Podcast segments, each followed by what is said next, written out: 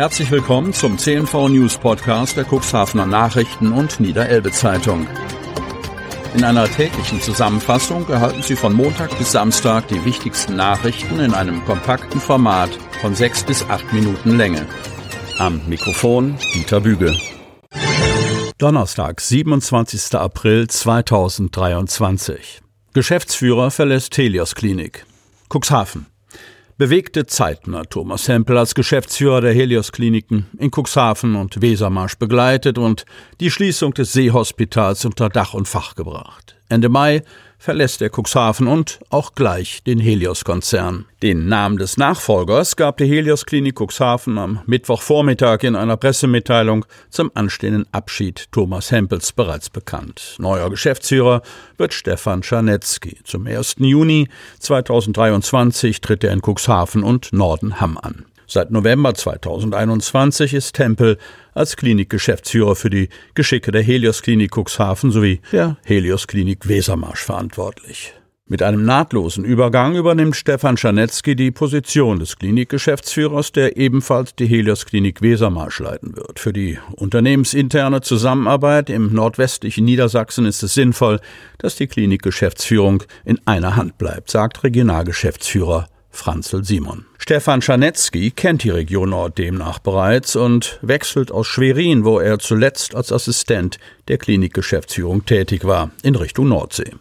Der 42-Jährige ist studierter Betriebswirt und hat neun Jahre lang im Supply Chain Management Logistik für Dr. Oetker und Schöller Alibert gearbeitet, ehe er 2019 als Regionalleiter für Einkauf und Logistik zu Helios in die Region Nord wechselte. 2021 stieg Stefan Czarnetzky in das Helios Assistentenprogramm ein, zuerst am Helios Hanse Klinikum in Stralsund, seit Mitte 2022, dann bei den Helios Kliniken Schwerin. Abschluss strapaziert die Haushalte. Kreis Cuxhaven. Wer im städtischen Bereich beim Kreis oder der Gemeinde angestellt ist, wird ab Juni mehr Geld im Portemonnaie haben. Von der Einigung, die kommunale Arbeitgeber und die Dienstleistungsgewerkschaft Verdi erzielt haben, profitieren auch Beschäftigte im Cuxland. Die kommunalen Haushalte allerdings werden durch den Tarifabschluss nicht unwesentlich belastet. Das Ergebnis, das vor wenigen Tagen für den öffentlichen Dienst ausgehandelt wurde, kommt für Michael Lechlein, Amtsleiter für Personal und zentrale Dienste beim Landkreis Cuxhaven, trotzdem nicht überraschend. Die Erhöhungen waren bereits absehbar und daher werden auch die Mehrausgaben schon mit dem Nachtragshaushalt veranschlagt. Lechlein zufolge sind allein mit einem Inflationsausgleich in Höhe von 3000 Euro, der jedem Mitarbeiter zusteht, Mehrkosten verbunden, die im Etat des Landkreises im laufenden Jahr 2023 mit 2,25 Millionen Euro und in 2024 mit 4,6 Millionen Euro zu Buche schlagen werden. Was genau beinhaltet der Tarifabschluss für den öffentlichen Dienst? Die Einigung besteht aus mehreren Bausteinen, nämlich aus der eigentlichen Tariferhöhung sowie aus dem oben erwähnten Inflationsausgleich, jenen Betrag von 3000 Euro, den alle Beschäftigten unabhängig von ihrer gegenwärtigen Bezahlung erhalten. Er wird gesplittet ausgezahlt. Im Juni dieses Jahres gibt es eine Einmalzahlung in Höhe von 1240 Euro. Von Juli an fließen bis Februar 24 jeden Monat weitere 220 Euro.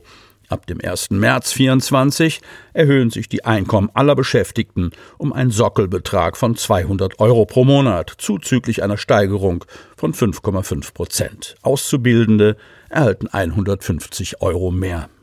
Gerade in den unteren Einkommensbereichen lohnt sich die Tariferhöhung besonders. Dort seien die höchsten Steigerungen enthalten, erläutert Michael Lechlein. Knapp 150 Beschäftigte sind bei der Samtgemeinde Hemmoor tätig. Samtgemeindebürgermeister Jan Tiedemann rechnet ab 2024 insgesamt mit 10 bis 11 Prozent höheren Personalausgaben, die bislang monatlich rund 400.000 Euro betragen. Darin noch nicht berücksichtigt wäre der ab Juni zu zahlende schrittweise Inflationsausgleich bis Februar 2024 von 3.000 Euro pro Beschäftigten. Tiedemann betrachtet die bevorstehende Einigung der Tarifparteien mit gemischten Gefühlen. Natürlich freut es mich für die bei uns Beschäftigten, dass sie mehr Geld erhalten. Auf der anderen Seite würden die Mehrausgaben aber auch langfristig den Etat belasten. Das Geld müsse irgendwie aufgebracht werden, um nicht wieder in die roten Zahlen zu rasseln. Ähnlich wie auf Kreisebene hat man auch im Cuxhavener Rathaus vorgesorgt. Wir haben mit einer Steigerung gerechnet, im Haushalt ist dafür schon Geld drin, sagte Kämmerin Andrea Pospich und sprach davon, dass man mit 5,3 Prozent plus für das Haushaltsjahr 2023 und einer weiteren Erhöhung um 5 Prozent für 2024 kalkuliert habe.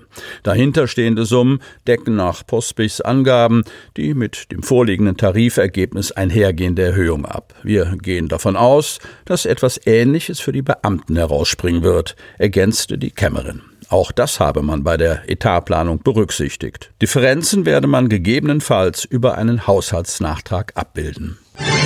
Anwohner ruft Feuerwehr zum Schuppenbrand. Neunkirchen.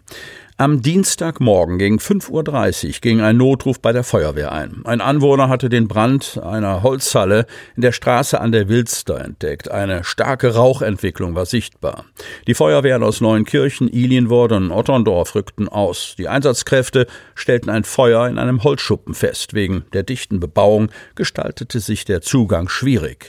Für die Löscharbeiten wurden Schlauchleitungen aus Hydranten gelegt. Mit mehreren Wärmebildkameras wurden diverse Glutnester in dem verwinkelten Bau, in dem sich auch Mobiliar befand, gefunden. Durch den schnellen Einsatz der Feuerwehren wurden mehrere in der Halle gelagerte Motorräder gerettet. Die Einsatzkräfte verhinderten, dass die Flammen auf die gesamte Halle und eine weitere dicht angrenzende Holzhalle übergriffen. Am Dienstagnachmittag alarmierte erneut ein Anwohner die Feuerwehr. Im alten Spänelager war es wieder zu einer Rauchentwicklung gekommen. Die Einsatzkräfte fanden ein größeres Glutnest, das sich wieder entzündet hatte. Der Bereich wurde nochmals mit viel Wasser geflutet und mit Wärmebildkameras kontrolliert. Die Schadenshöhe und die Brandursache sind bislang unbekannt. Sie hörten den Podcast der CNV Medien. Redaktionsleitung Ulrich Rode. Produktion Win Marketing. Agentur für Text, Ton und Kommunikationstraining.